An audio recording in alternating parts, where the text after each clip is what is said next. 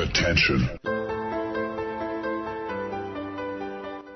Das sind die Daily Nuggets auf Sportradio 360.de. Kurz, knackig und sinnfrei. Gemäß unserem Motto: hart in der Sache, nicht im Nehmen.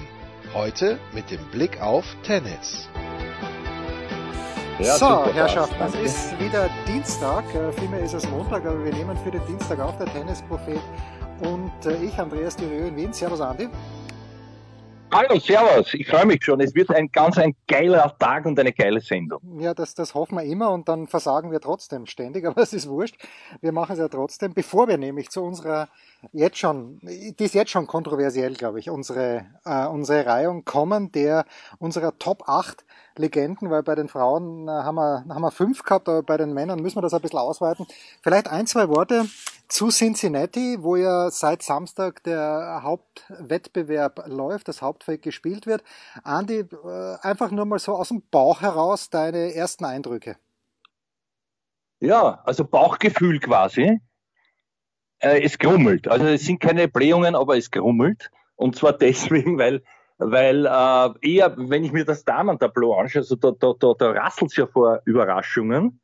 Das Ganze ist also von der Stimmung her, wenn du sagst, ich würde jetzt nicht korrigieren, wir wissen es eh alle, aber es ist New York, also allein das ist ja grotesk, sind sie nicht in New York. Und wie es dann weitergeht, aber, aber die nehmen das dort halt hoch ernst, das ist meiner Ansicht nach ein bisschen aufgeblasene Kasperltheater, aber darum geht's nicht weltweit, nämlich darum geht's nicht. Freuen wir uns, dass es Tennis gibt und schauen wir uns die Ergebnisse an. Also ich habe schon angeschnitten bei den Damen, da gibt's doch einige, einige Überraschungen. Und zwar, bist du noch da? Ich bin, Aha, ich bin okay, da, nein, ich, nein, nein, ich bin da und lausche ergriffen, weil wenn du jetzt auf Plischkova und Kennen zu sprechen kommen möchtest, dann bitte. Nein, nein, ich lausche ergriffen. Ja. Ja, die, die vielen, die, also wenn wir uns das anschauen, schon nach einer Runde oder, oder eineinhalb, was da an Qualifikantinnen vorgedrungen ist, unter anderem auch, und das habe ich gesehen gestern, Kompliment, obwohl sie un unsere Laura, mit der wir uns unterhalten haben, ausgiebig, und ich glaube, mit der Energie hat es dann auch gewonnen, mit unserer beider Energie. Aber Spaß beiseite, sie es billiger haben können, 6-3, 6-4, wenn sie ausserviert hätte. Aber immerhin, du musst erst einmal schlagen, die, die, die, die Frau Wondruschowa, ja. Also das ist nur als ein Beispiel vieler, man kann natürlich das sagen, die erste Hürde, und äh, man weiß noch nicht so genau Standortbestimmung, Stimmung. Manche sind, glaube ich, gar nicht vorhanden. Also auch Plitschkowas, das schaut mir nicht so gut aus. Auch die Schwester hat mich nicht mitgerissen letztes Mal. Und, und ja, schauen uns die Ergebnisse einfach an, dann sehen wir es eh.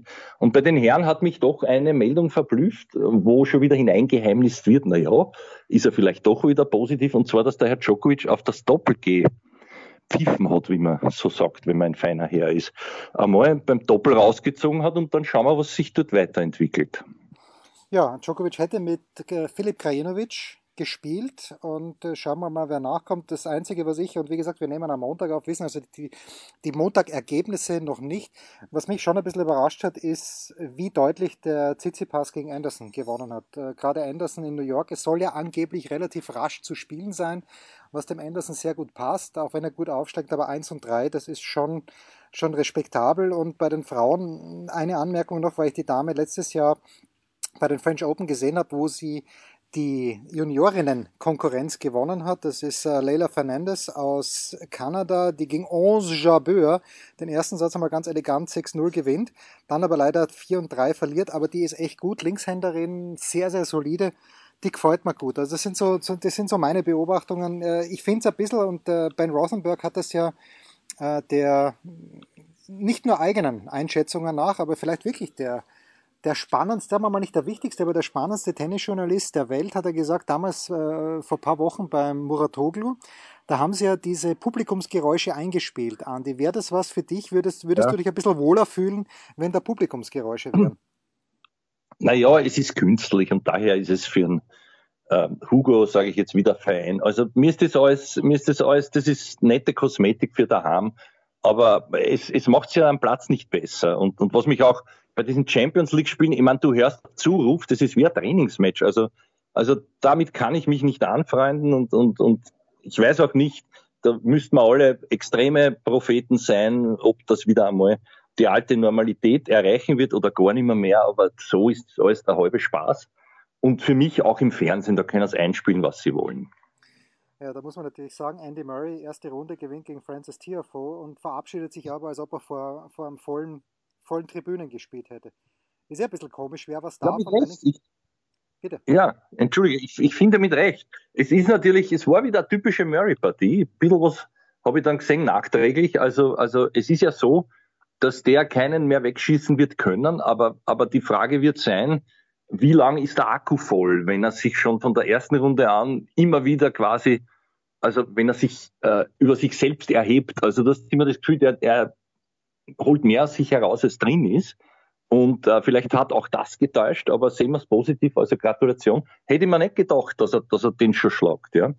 Muss man sagen. Ja, und Andy Murray wird zum Zeitpunkt unserer Ausstrahlung, außer es schifft den ganzen Montag, die Wettervorhersage ist, glaube ich, nicht gut für heute, aber Andy Murray wird er dann schon gegen Sascha Zverev gespielt haben. Ich glaube nicht, dass er es gewinnt, aber das ist halt, wie Andy sagt, das letzte Match, das der Murray einzeln gespielt hat, war, glaube ich, gegen äh, Kriegsbohr beim Davis Cup Finale und er kann es halt nie unter, unter zweieinhalb Stunden, eher drei Stunden. Das ist echt der arme Kerl, er macht es nicht einfach.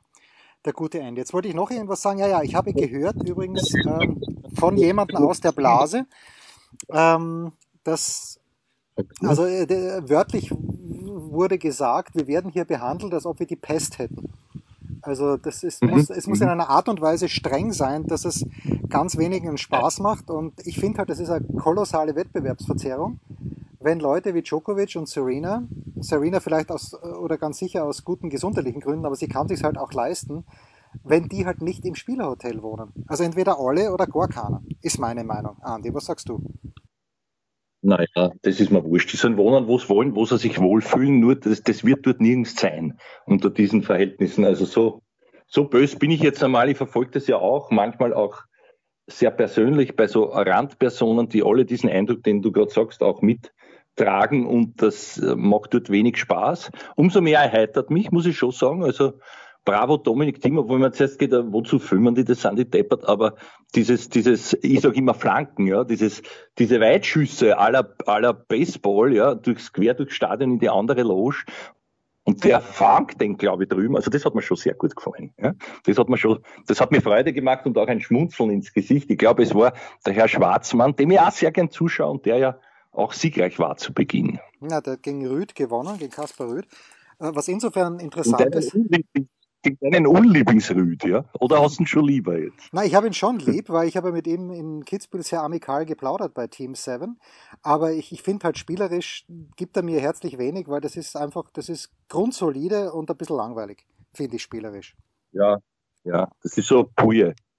Ja, genau, genau, genau. Das ist Luca, Luca Pui völlig richtig. Das darf man dem Häuser Paul von Sky nicht sagen, weil das ist der größte Pui-Fan in ganz Mitteleuropa, aber ganz sicher in Deutschland. So, wir machen eine Pause und dann.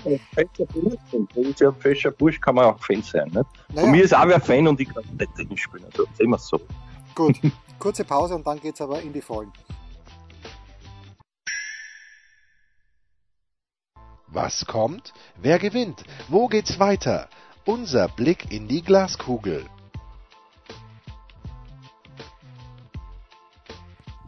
Ja, meine sehr verehrten Damen und Herren, vergangene Woche haben der Tennisprophet und ich uns einmal daran versucht, die fünf größten Legenden im Frauentennis äh, zu formulieren, in einer Liste von fünf runtergezählt bis eins. Wer sich, ähm, doch hört es euch an, aber ich kann sagen, dass eine noch aktive Spielerin und eine Linkshänderin aus der ehemaligen Tschechoslowakei ganz, ganz weit vorne gelandet sind und auch die Gräfin hat sich wacker geschlagen, aber hört sich ruhig an. Und dann hat der Andi gesagt, na, bei den Männern, da können wir uns nicht auf fünf beschränken, wir müssen auf acht gehen.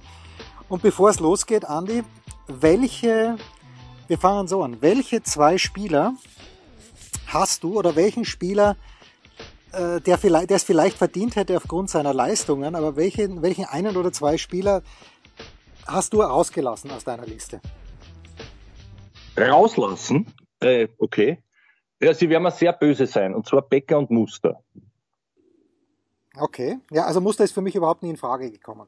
Ehrlicherweise, wenn wir über, okay. die, wenn wir über die größten Legenden im Tennissport sprechen, gut, Muster, ja. 44 äh, Turniersiege waren es, glaube ich, French Open Nummer 1, die Geschichte mit Kipis Kane da mit seinem Unfall. Ja, also ist natürlich österreichischer Wahnsinn, ja. Sieg. Ja, das auf jeden Fall. Ja, ja aus österreichischer Sicht und mit diesem, also sehr persönlich gefärbt, habe ich ihn mir kurz überlegt, aber bei 8 eben nicht. Ja. ja. So, gut, also es ist wieder so, äh, wir beginnen einfach, der Andi äh, fängt an und sollte derjenige Spieler, den der Andi an 8 hat, bei mir vielleicht ein kleines bisschen drüber liegen, dann werde ich sagen, kommt bei mir noch später, aber wir werden ihn natürlich trotzdem feiern. Andi, bitte, deine Nummer 8, leg los. Also ich hebe jetzt an und äh, man möge mir verzeihen, dass ich sehr wohl bewusst in der Vergangenheit lebe. Ich habe auf mich einwirken lassen und mich so hineingefühlt in mich selber zu Beginn meiner, meines Interesses, meiner Karriere kann man nicht sagen, aber eben diesen ganzen Wahnsinns, der dann später mein Leben bestimmte mit diesem Tennis, Irrsinn und so weiter. Und da war eben mein erstes Idol, man könnte jetzt wunderbar sarkastisch einen Reim sagen, und zwar von New York aus der Blase zu Nastase. Ja, also die, die Nummer 8 ist bei mir Ilya Nastase und zwar es sind sozusagen, wer das Lied kennt von Billy Idol, Rebel Yell, ja, da da da da da, ba, da, bam, bam, bam. Ich glaube, jeder kennt das, ja, also der, der unseren Alters ist. Die, die letzten drei sind absolute Rebellen. Jetzt kann man dann gleich weiter raten, wer der nächste ist. Nastase hat mich fasziniert aufgrund seines, seines Andersseins, dieses bösen Buben-Image, aber immer noch den Charme ausspielend, dann doch zumindest beim Publikum äh, äh, sozusagen der Gewinner zu sein. Das hat mir so gut gefallen und hat mich dann auch später beeinflusst. Dieses, was dem, man kann nicht immer nur hinhaken, man muss ein bisschen einstecken, auch mit Selbstironie und so weiter. Alles, was er sich sonst geleistet hat, unterschreibe ich nicht, inklusive Rassismus, inklusive äh, gegen das Damen-Tennis zuletzt in jüngster Zeit, da hat er sich spät, aber doch sehr disqualifiziert. Aber wenn man ihn damals erlebt hat, auch diese Leichtigkeit und wenn der, wenn der sozusagen äh, ja, von der Muse geküsst war, als künstlerisch, der hat Bälle zaubern können, das war unwahrscheinlich. Ja. Unwahrscheinlich. Also ihr könnt Geschichten erzählen, noch und nöcher. Damals ja noch im Doppel mit dem Jon Tiriak, der sich dann später auch, auch, auch noch immer im Doppel, auch in Kitzbühel, dem Wielers, mehr gewidmet hat, das wissen wir alle, Leconte und so weiter, auch Boris. Aber das, das war so ein, ein eigenes Flair, irgendwie großer Respekt. Ich habe ihn gesehen am Postsportplatz in Wien. Deswegen, das war mein erstes Tennis.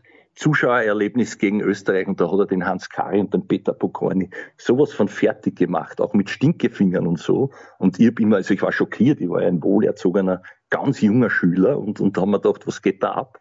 Aber ich habe ihn insgeheim verehrt dafür und bin dann später, glaube ich, auch leider ein bisschen so ähnlich geworden vom Charakter her. Also deswegen Ilya Nastase. Man kann auch sagen, ist einer der größten Loser, aber er gewann ja zumindest die US Open gegen Arthur Ashe.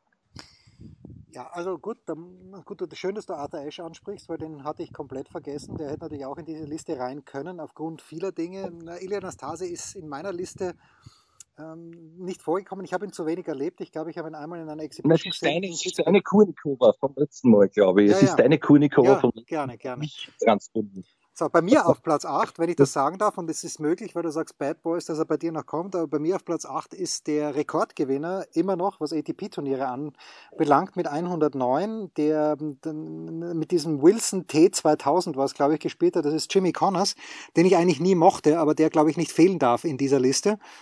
Ähm, der und vor allen Dingen natürlich dann auch später, glaube ich, ein kleines bisschen milder geworden ist und allein dieser Run, ins Halbfinale. Was das Halbfinale US Open 1991, wo er gegen Paul Harhuis und gegen Crickstein, wo er dann nochmal zurückgekommen ist, da hat er es zwar nicht gewonnen. Ich war nie ein Fan von Connors, auch natürlich, weil er damals gegen Borg großer Rivale und hat ihn ja auch bei den US Open im Finale mindestens einmal geschlagen, ich glaube sogar zweimal. Ähm, aber für mich auf Platz 8 Jimmy Connors. Hast du den Connors dabei bei dir? Ja, natürlich habe ich ihn auch dabei. Gratuliere dir. Ja. Gratuliere dir. Schön, schön. Gut, also da kommt der Connors bei Andreas Dürieu später.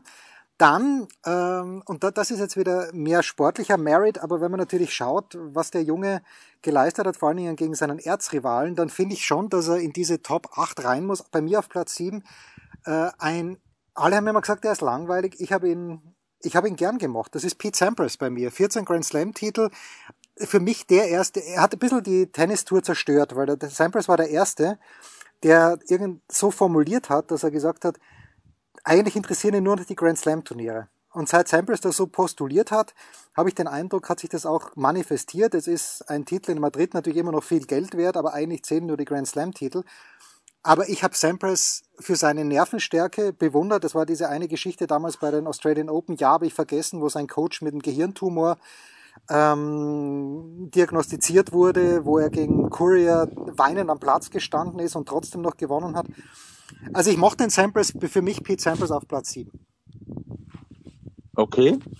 Kommt der Samples bei dir die Frage vor? Sein, ob ich ihn auch hatte. Nein, die Frage ist nein. Und zwar deswegen, es ist wohl ein noch größeres Sakrileg als Becker und Muster auszulassen. Aber es ist wieder sehr subjektiv persönlich. Der hat mich nie gekratzt. Nicht einmal irgendwo hat er mich gekratzt. Ich mochte ihn. Ich durfte sogar ihn einspielen für das Kitzbühel-Finale 1992.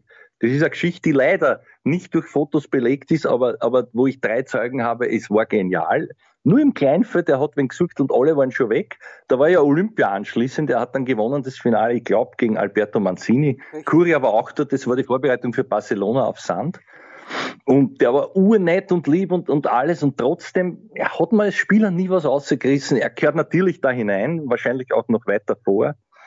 Ja, genauso wie ein Paradiesvogel, den ich auch nicht habe. Jetzt können alle sagen, ich habe einen Vogel, aber es ist mir wurscht. Meine Nummer sieben ist hingegen ein gewisser John McEnroe. Ist auch sehr weit hinten, aber der muss hinein, der hat das Charisma gehabt, der hat nicht halb die Erfolge oder, na oh ja, doch halb äh, vom, vom Jimmy Connors, aber der hat mich elektrisiert, der hat mich auch damals mitgerissen. Ich habe ihn gehasst als Borg-Rivalen und, äh, und habe ihn dann geliebt. In dem Moment, wo der Björn zurückgetreten ist, war McEnroe und dieses Genie und wie der Bälle stößt bis heute, das kann man niemandem lernen. Ich glaube noch weniger, als dass man jemanden Muster oder Rafa-Tennis beibringen könnte. Also der ist ein geborenes Genie und mit, muss ich sagen, hat mich immer fasziniert in vielerlei Hinsicht, auch unsympathisch, ist man drüber gefahren bei Interviews, war völlig pflegehaft. Ist mir wurscht, der ist ein Typ und deswegen ist er meine Nummer sieben. Ja, ich habe McEnroe sogar weiter vorne. Äh, nicht nur spielerisch, sondern auch, was er danach eben gemacht hat, weil egal wie er ist, und ich habe auch äh, von einer Freundin, ich habe nicht viele Bekannte und Freundinnen auf Long Island, aber da war mal beim Charity-Event, da ist jetzt auch nicht so wahnsinnig sympathisch rübergekommen, aber egal, McEnroe, der, der pusht Tennis immer noch, der ist witzig, äh, der ist auch treu geblieben. Ich finde auch, dass der ganz glaubwürdig da als Kapitän vom Labour Cup, anders als Björn Borg, mm, da wirklich auch was bewirkt. Also für mich Björn, äh, John McEnroe weiter vorne. Ich bin bei dir, Ande. Er gehört auf jeden Fall in die Top 8. Wo werden wir sehen? So, jetzt bist du, glaube ich, wieder dran. Ja, mit wieder, oder? Ja, bei, genau. Bei, bei dir war er 7. Perfekt. Jetzt bist du die Nummer 6, bitte. Ja. Genau, genau, genau. Die Nummer 6 ist für viele sicher zu weit vorne, aber auch ein unmittelbarer Rivale von ihm und Landsmann. Es ist nicht Vitas Gerolaitis, ja. Es ist auch nicht Roscoe Tennyson, es ist James Scott Connors aus einem ähnlichen Grund, weil auch er, so wie McEnroe natürlich äh, übergeordnet, der hat nicht immer weitergespielt, aber wenn man es verfolgt hat, der hat auch, glaube ich, nie gegen Muster verloren auf dieser Champions Tour. Der hat als wesentlich älterer Spieler dort hergerichtet, die, die fast frisch von der Tour kamen, unter anderem Jim Curia. Also da muss man schon sagen, dann auch äh, das noch zu McEnroe mit diesem Doppelsieg mit Björkmann muss man nachschauen, wann das war, aber bei einem regulären ATP-Turnier, also muss ich sagen, Hut ab mit knapp 50.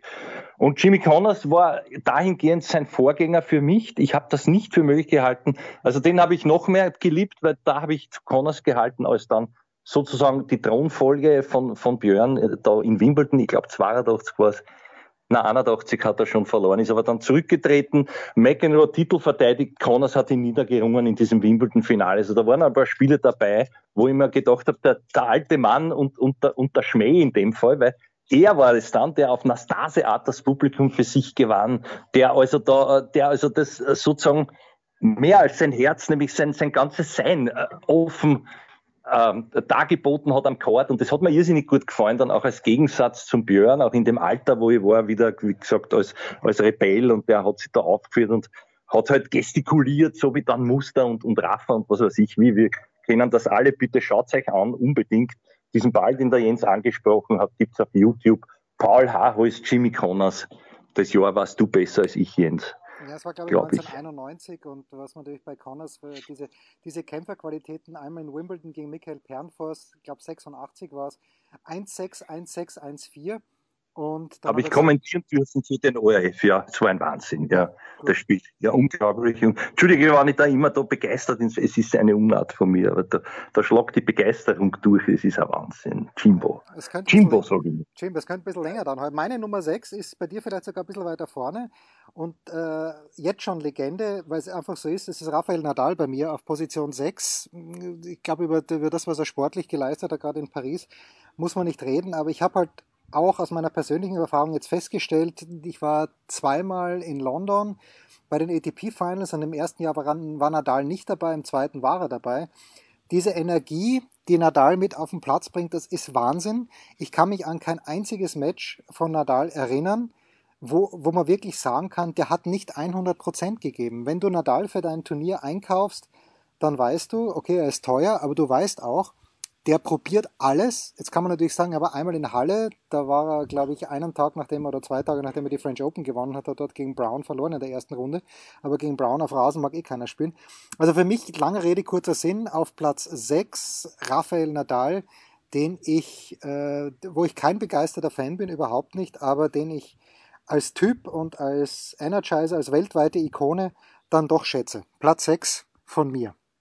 Ist, ist eine Gegenfrage erlaubt als Rafa-Verehrer. Warum nur Platz 6? Das hieße ja, hätten wir nicht das Reglement geändert, der wäre überhaupt nicht vorkommen in den Top 5. Ja, das ist, das, das, ist, äh, das ist natürlich eine ganz, ganz valide Anmerkung. Aber ja, vielleicht gehört auch in die Top 5 rein. Wahrscheinlich. Übrigens meine beiden Leute, die ich rausgelassen habe, um jetzt nicht äh, die Spannung zu sehr. Äh, na, okay, ne, Djokovic und Ivan Lendl habe ich rausgelassen. Was vielleicht, okay. was vielleicht unfair ist, aber das ist, ist ja uns ja wurscht. So, äh, du hast deine Nummer 6 schon gehabt, James Connors. Ich äh, habe James Scott Connors, bitte. Ich habe Rafael Nadal. Ich mache weiter. Du hast den rausgelassen, für mich aber schon auch, weil ich ja sehe, was er auch in England für ein Standing hat. Also zumindest kriege ich das über die Medien mit und über Deutschland müssen wir nicht reden. Aber meine Nummer 5 ist dann doch Boris Becker. Nicht nur, also das sind unter Anführungszeichen nur sechs Grand Slam Titel. Ich habe nicht einmal einen ja, ich habe gar nichts, aber sechs Grand Slam-Titel muss man natürlich sagen, so wie es bei Becker losgegangen ist in Wimbledon, 85, 86 und 89, hat man sich gedacht, der wird das sicherlich noch drei, viermal gewinnen, war dann nicht, aber ich finde, der Becker hat schon sehr früh viele schlaue Dinge gesagt. Er hat dann vielleicht im späteren Verlauf seines Lebens sich nicht immer super schlau verhalten, aber wer kann das schon von sich behaupten? Und Becker ist jetzt immer noch, ich, ich habe den Becker nie gemocht, weil er natürlich auch ein Muster Rivale war und auch ein Edberg-Rivale, den ich sehr geliebt habe. Edberg übrigens auch nicht in meiner Liste.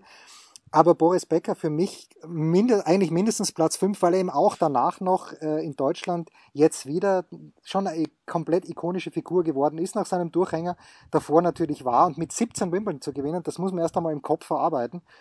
Und äh, gut, dass er Jon Thiere gehabt hat, der ihm da dabei nach Maßen geholfen hat. Meine Nummer 5, Boris Becker. Andi. Gut, dazu noch eine Anmerkung. Er war auch in meiner Wahrnehmung über Jahre und Jahrzehnte bis heute inklusive niemals liebenswürdig, der Herr Becker. Rein persönlich. Es kann natürlich sein, der mag mich nicht, mögen mich viele nicht, aber ich habe das auch von anderen schon gehört. Und äh, wie er, wie einer von wenigen auf der Welt, auch, auch äh, als jemand, der eigentlich im Gefängnis sitzen müsste, frei herumgeht und weiter abkassiert, gefällt mir auch nicht. Aber Gut, ich hoffe, er hat das jetzt nicht gehört. Entschuldigung. Ist jetzt nicht sehr sportlich von mir. Kann man sagen, auch nicht sehr sportlich. Was ich noch sagen wollte, übrigens eine, eine Anmerkung zu, zu Jimmy Connors. Der hat mir gegenüber in einem Interview einmal gesagt, und das hat mir auch sehr gefallen, angesprochen darauf, dass er mit fast 40 noch Weltklasse ist. Äh, da war er in der Wiener Stadthalle, ich habe das schon ein paar Mal erzählt, hat gegen Santaro knapp verloren. Aber egal, haben ein längeres Interview geführt und eben das Alter betreffend. Und der hat gesagt, you know what? The ball doesn't know how old I am. Also das hat mir sehr gut gefallen, ja. ja recht hat er. Dieses recht Zitat. Das wollte ich noch da dazu sagen. Also meine Nummer 5 und jetzt werden mich alle für komplett verrückt erklären, ist Yannick Noir aus rein persönlichen Gründen, weil mit dem äh, wie auch mit dir durch WhatsApp, der, mit dem habe ich ein persönliches Verhältnis und dadurch natürlich verzerrt auch durch, durch meine Liebe zu Frankreich, vielleicht aufgrund meines Familiennamens, äh, auch das gegeben. Äh, der ist noch immer der Gott in Frankreich, egal was passiert und, und auch wie er jetzt lebt, nämlich ganz ein anderes Leben in Wahrheit, back to the roots und, und, und muss nicht jedem sympathisch sein, aber, aber finde ich mich auch sehr wieder, nämlich worum geht's im Leben und er ist sehr viel in, in, in, in Yaoundé oder, oder irgendwo am, am Meer da in, in Afrika, wo er halt herstammt, auch äh, zur, zur Hälfte. Und das gefällt mir sehr gut. Also ein völlig, ein Leben eigentlich ohne diesen Reichtum, ohne diesen Glamour und, und nur zum Spaß und, und nur, und nur äh, um, um selber glücklich zu sein, sagen wir es einmal so. Also Yannick Noir, man möge mir verzeihen. Auch du, Jens. Nein, ich verzeihe dir sehr gerne. 1983 die French Open gewonnen, leider gegen Mats Wilander im Finale, was äh, auch mir als, als Teilzeit-Schweden natürlich wehgetan hat, aber großartiger Typ, der natürlich auch als Davis Cup-Kapitän zweimal, glaube ich, sogar der Franzosen. Das war doch 91, wo Leconte genau, und, und genau. Fauché gegen ja, genau. die Amerikaner ja. gewonnen haben und dann auch noch mit Luca Pui gegen Belgien, okay, das, äh, da hätte ich auch Kapitän sein können, da hat man nicht viel machen müssen. Okay, das ist also deine Nummer 5. Ähm, ja, ja, der war auch menschlich so lieb, ich verlängere es wieder unnötig, aber kurz nur in St. Anton am Adelberg, du, wir haben dort gejammt und der war so, äh, wie sagt man, äh, äh, back, back to earth, also überhaupt nicht arrogant, lieb sagt, ja, spiel mich, das ist ja wurscht, wenn du die Griffe nicht weißt, das, das, das. Also einfach so dieses auf Augenhöhe sein, mit solchen Stars, das hat wahnsinnig imponiert. Und dann natürlich auch, was er geleistet hat, auch noch aktiv, kann man auch auf YouTube sehen, gegen den, gegen den Lars, Larsson, also Larsen, den Magnus Larsen, wie man ihn ausspricht in Deutschland. Auf der Tour, ich glaube, es war in Hamburg so eine improvisierte Exhibition, wofür er dann berühmt war mit dem Ansel Bachrami. Und das habe ich geliebt, weil das natürlich eine Facette des Tennis ist, die ich noch immer gern sehen würde. Es stirbt langsam aus, leider. Vor allem auf der ernsten Tour. Sorry habe ich noch sagen müssen. Ja, du darfst gleich weitermachen mit Nummer 4, denn meine Nummer 4 ist bei dir schon vorgekommen. Ich habe äh, bei den ikonischsten, wenn es überhaupt diesen Superlativ gibt, auf Position John McEnroe. Wer ist deine Nummer 4, mhm. Okay, also meine Nummer 4 ist, ich weiß ja deine Gründe nicht, du wirst sie mir dann erläutern, oder na auch nicht, musst ja nicht, wenn du jemanden nicht hast. Bei mir ist Nummer 4 auch schon sehr schlecht dafür, dass ihn viele als Nummer 1 sind. Sogar die Fans habe ich mir sagen lassen, was ich gar nicht geglaubt habe nicht nur die Serben, wo er her ist, und jetzt weiß es eh schon jeder, nämlich äh, Novak Djokovic ist bei mir Vierter. Es geht jetzt relativ unspektakulär nach vorne weiter.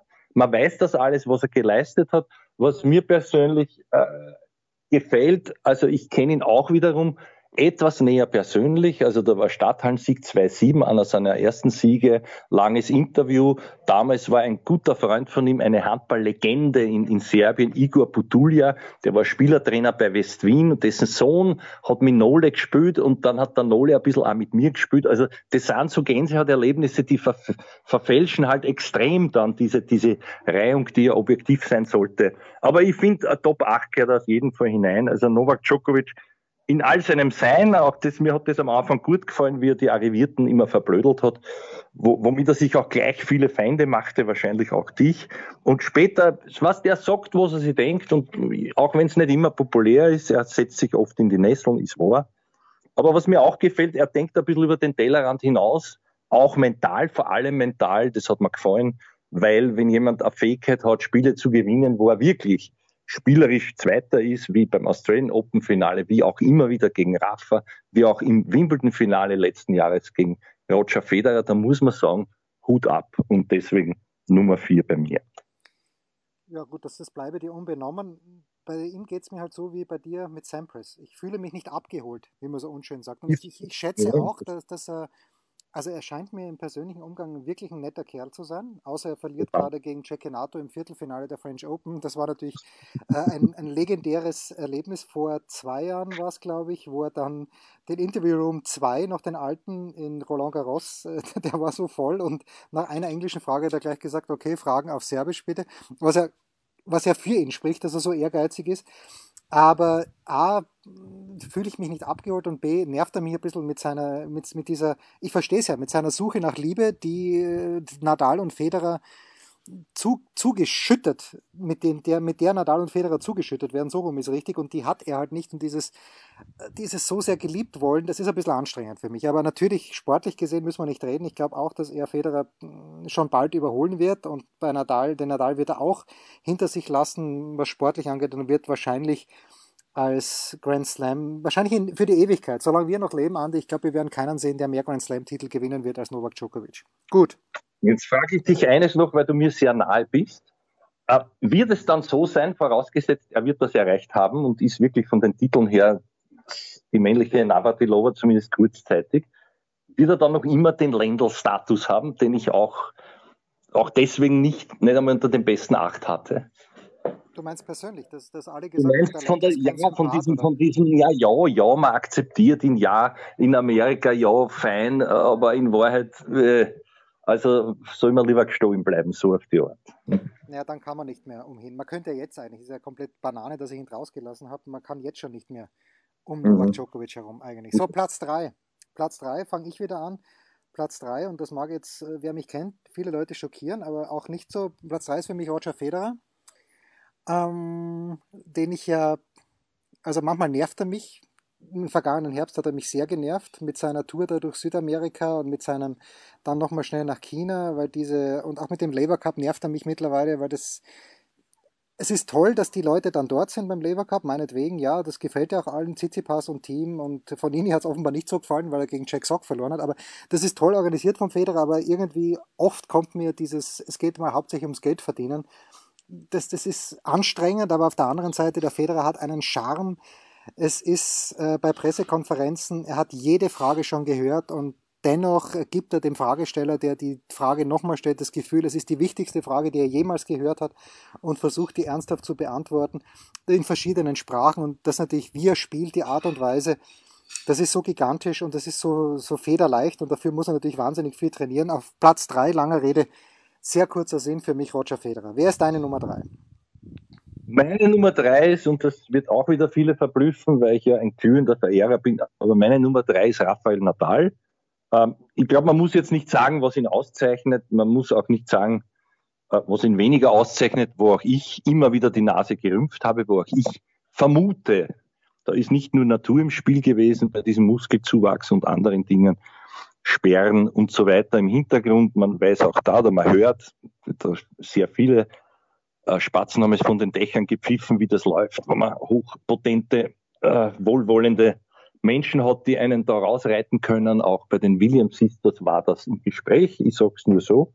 Und das sind Dinge, die mir nicht gefallen, deswegen nur auf Nummer drei. Aber von Herzen ist Rafael Nadal und vor allem deswegen, ich habe mir das lang überlegt, weil er für mich als einer der ganz wenigen wirklich mehr als das Maximum herausgeholt hat, als das, was er sozusagen an Talent, ich weiß, da gibt's wiederum die Diskussion, ja, was ist denn Talent? Ich sehe es nicht so dass das größte Talent aller Zeiten ein Einsatz ist, dass man fast stirbt, wie, wie Muster oder eben Rafa.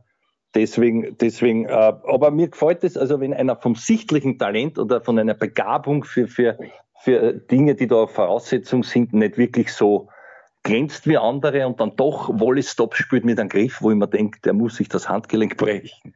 Hat sich weiterentwickelt, äh, wirklich on top nach wie vor, das gefällt mir und deswegen nur meine Nummer drei, aber von Herzen Raphael Nadal. Mach bitte gleich weiter.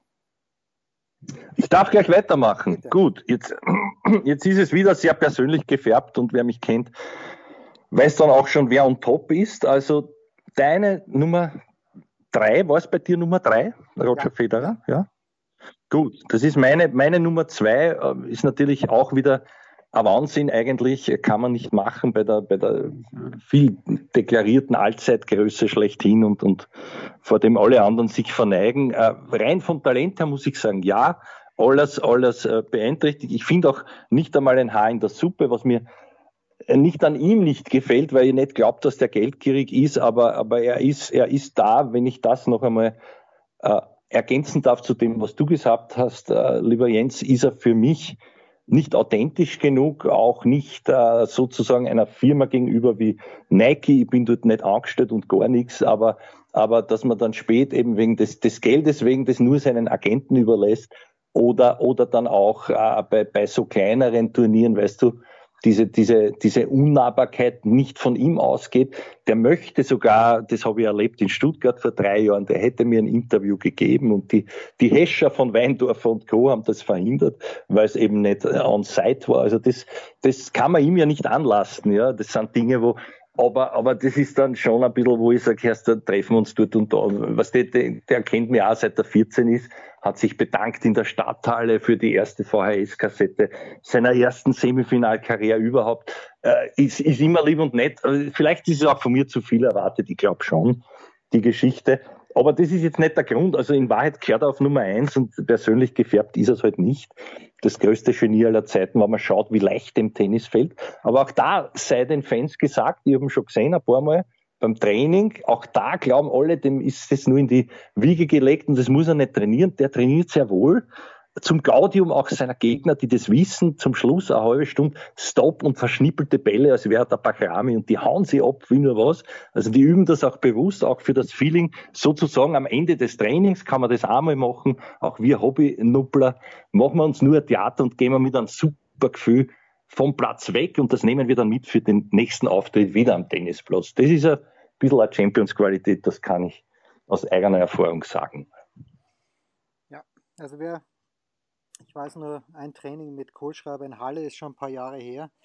Aber Philipp Kohlschreiber ist auch ein, ein unglaublich guter Tennisspieler und die beiden trainieren auch sehr gern miteinander. Aber da sieht man dann halt Bälle auch von Federer, wo, wo er sich schon selber auch auf die Schulter klopft und sagt, okay, der, der Stopp, der hat mir schon sehr gut gefallen. Es ist einfach gigantisch ja, ja. und wenn man Federer beim Volieren sieht, es ist ein Unterschied zu allen anderen bei jedem Training. Äh, ich, für mich ist es immer noch ein Privileg, dass ich zu diesen Turnieren darf, auch wenn es natürlich beruflich ist, aber schön. So, und jetzt, jetzt muss ich leider einen, äh, ich, ich möchte dich ein bisschen provozieren jetzt mit meiner Nummer zwei, weil ich weiß, dass es deine Nummer eins ist und wahrscheinlich ist es auch zu Recht deine Nummer eins. Aber meine Nummer zwei ist deine Nummer eins. Das ist äh, der Mann, wo ich das erste Mal wirklich gelitten habe. Nämlich 1981. Ich habe schon 1980 gelitten, weil meine Eltern nach dem ersten Satz im Wimbledon-Finale gesagt haben, so, jetzt fahren wir nach Kärnten in Urlaub. Und im Kärnten haben wir keinen Fernseher gehabt. Und im ersten Satz hat McEnroe in diesem Finale gegen Björn Borg mit 6 zu 1 gewonnen. Und äh, ich, äh, ich, ich war richtig böse auf meine Eltern. Damals war ich neun Jahre alt und äh, ich habe es aber trotzdem verkraftet und ich muss bis zum nächsten Tag warten bis ich überhaupt wusste, wer gewonnen hat, weil wir hatten keinen Fernseher da am Krumpendorfer See. Nein, Krumpendorf am Wörthersee, so rum. So, also meine Nummer zwei ist, äh, ich habe diesen Mann geliebt, äh, du, du, du liebst ihn noch mehr als ich. Und ich weiß, es ist eine ganz, ganz schlimme Provokation, ähm, aber Björn Borg ist für mich, äh, eigentlich müsste er auf Nummer eins, aber nur um dich ein bisschen zu ärgern, ist er bei mir auf Position zwei. Persönlich. ja, du, kannst, du, du, du kannst. besteht die Provokation, die lieber Provokation Jens. besteht darin, dass er nicht Nummer eins ist. Was die, es, geht, es geht ja um Ikonen. Und das Mir gegenüber ist das die Provokation oder, oder, oder der Tenniswelt? Der Tenniswelt gegenüber. Weil, Aha, ist das äh, und das ist vielleicht noch eine Geschichte beim Federer, ganz grundsätzlich, ich habe es mit Götze auch in der Picture schon gesagt, die drei größten österreichischen Sportler des Jahrhunderts oder der, der, der Geschichte sind für mich ja Muster, Meier und Lauder, egal in welcher Reihenfolge. Und warum? Weil die alle eine unfassbare Brechung in ihrer Karriere hatten. Der Lauder wäre fast gestorben, der Meier, den pragt da in Nagano hin und dann fährt ihm noch jemand beim Motorradfahren rein und der Muster hat ihm die Geschichte da in Key Biscayne und die sind dann wieder zurückgekommen. Und bei Federer, nie hätte ich ihm eine irgendwas gewünscht, aber es ist halt doch sehr, er hat natürlich seine tragischen Niederlagen gehabt, aber so die richtig große Brechung hat gefehlt. Ähm, und Björn Borg, da finde ich halt, man weiß, man wusste so wenig über ihn und trotzdem, das hat es ja gerade ausgemacht, die Magie. Also bei mir auf Platz 2, Björn Borg, du, du darfst jetzt zu einer großen Eloge anheben, weil er ist bei dir auf Platz 1. Ja, was jetzt machen, wenn ich jetzt sage, es ist Andrew Agassi, da hätte der Pech. aber ich provoziere nicht mich und verleugne mich auch nicht. Und Übrigens, was mir sehr gut gefällt, das nur am Rande bemerkt, ich finde das jetzt schön. Früher habe ich es gehasst und habe mir gedacht, das kann kein Mensch anziehen.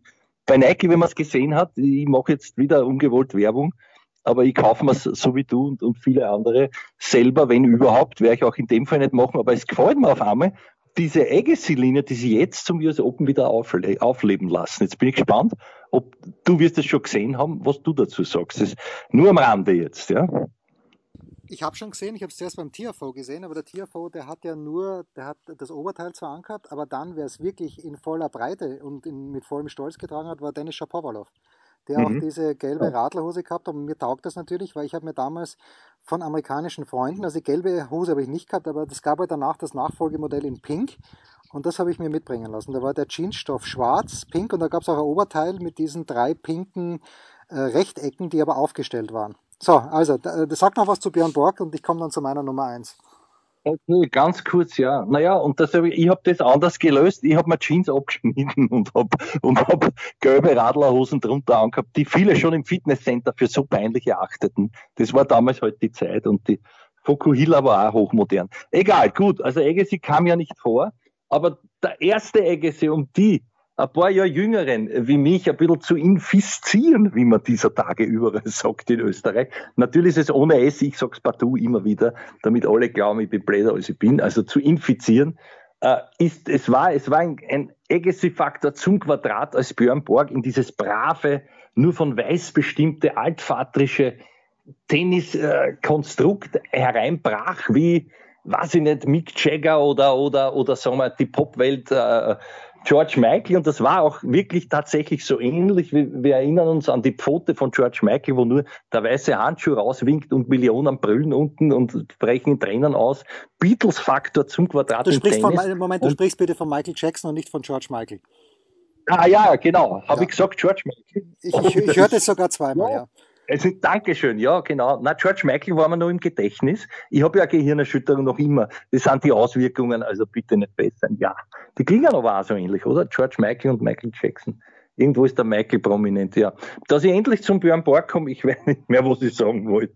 Ja, na, aber dieser Effekt war gegeben, ja, dieses, dieses Hereinbrechen in etwas und zwar als Popstar, ohne irgendwas von sich und das hat der Jens schon schön gesagt und ich vermeine es auch beim, beim, beim Jörg, äh, gehört zu haben, ohne irgendwas preiszugeben oder auch, das war aber auch nicht wirklich gefragt. Im Gegenteil, diese geheimnisvolle Attitüde hat noch mehr ausgemacht von den Mädels, die wirklich die BHs eingeschmissen haben und das habe ich da halt noch nie gesehen auf einem Tennisplatz und da haben wir gedacht, Alter, der ist wirklich, also der müsste man sein, das ist wirklich großartig. Und äh, natürlich ist es sportlich null gerechtfertigt, andererseits aber wieder auch schon, weil wenn einer mit 26 stoppt, bitte man vergesse, die, das ist dann auch leider Gottes, muss man auch sagen, eine traurige Nummer eins für mich geworden, auch menschlich, weil da muss was dran sein an den Drogengeschichten, es muss auch was dran sein an einem wirklich desaströsen wirtschaftlichen Verständnis, weil wenn man Insel besessen hat vor Schweden, vor, in, in Stockholm direkt vor Schweden, dann weiß man, was die wert ist,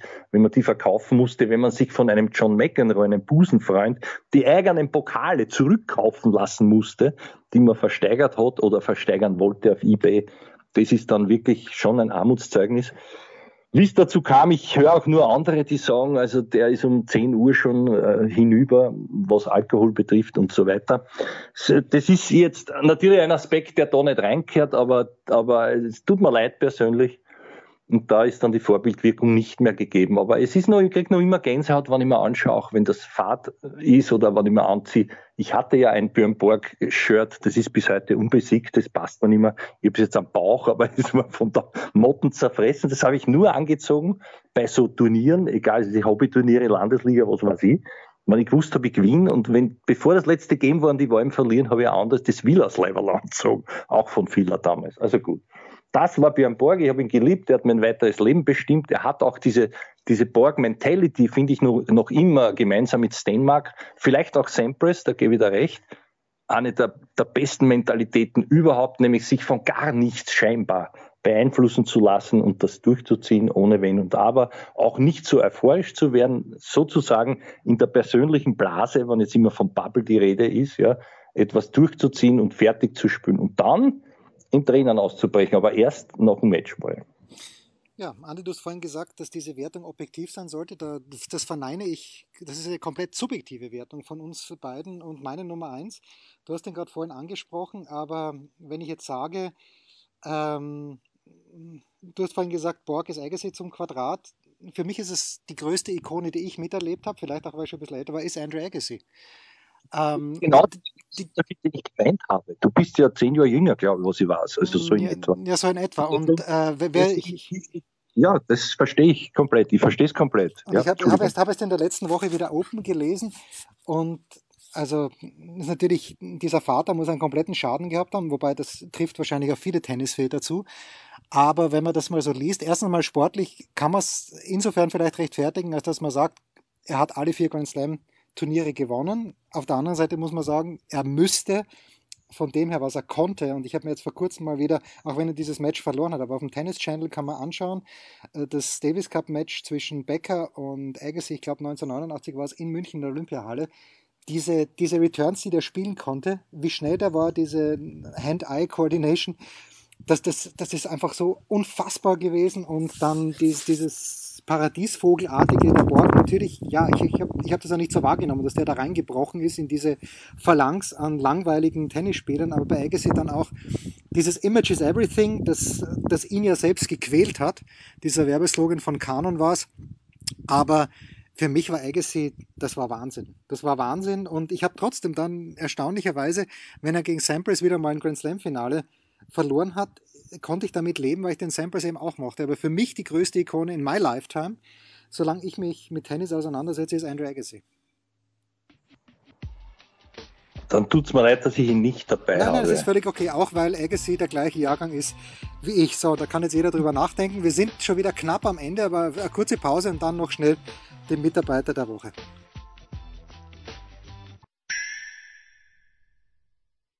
Der Passgeber, der Eigentorschütze, der King of the Road, unsere Mitarbeiter der Woche.